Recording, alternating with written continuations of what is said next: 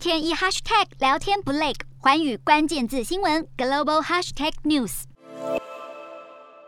由于新冠病毒不断变种，疫情反反复复，美国政府不断催促民众打疫苗，民众也慢慢提升接种意愿。美国辉瑞大药厂表示，二零二一年营收将近倍增至八百一十三亿美元，其中三百六十八亿美元来自新冠疫苗。辉瑞也预期自家研发的抗新冠口服药在二零二二年销售额为两百二十亿美元，大约新台币六千一百亿元。辉瑞因为疫情而发生彻底改变，这份财报就是最新证据。不过另一方面，美国娇生药厂却在去年底悄悄暂停唯一一间位在荷兰莱顿生产可用批次新冠疫苗的工厂，改为生产另一款实验性但利润可能更高的疫苗。知情人士表示，娇生在向贫穷国家交货方面的进度已大大落后。不过根据了解，停工是暂时的，莱顿工厂将在停工数个月后再度开始生产新冠疫苗。由于娇生公司仍有库存，目前还不清楚这次停工对对于疫苗供应是否会产生影响？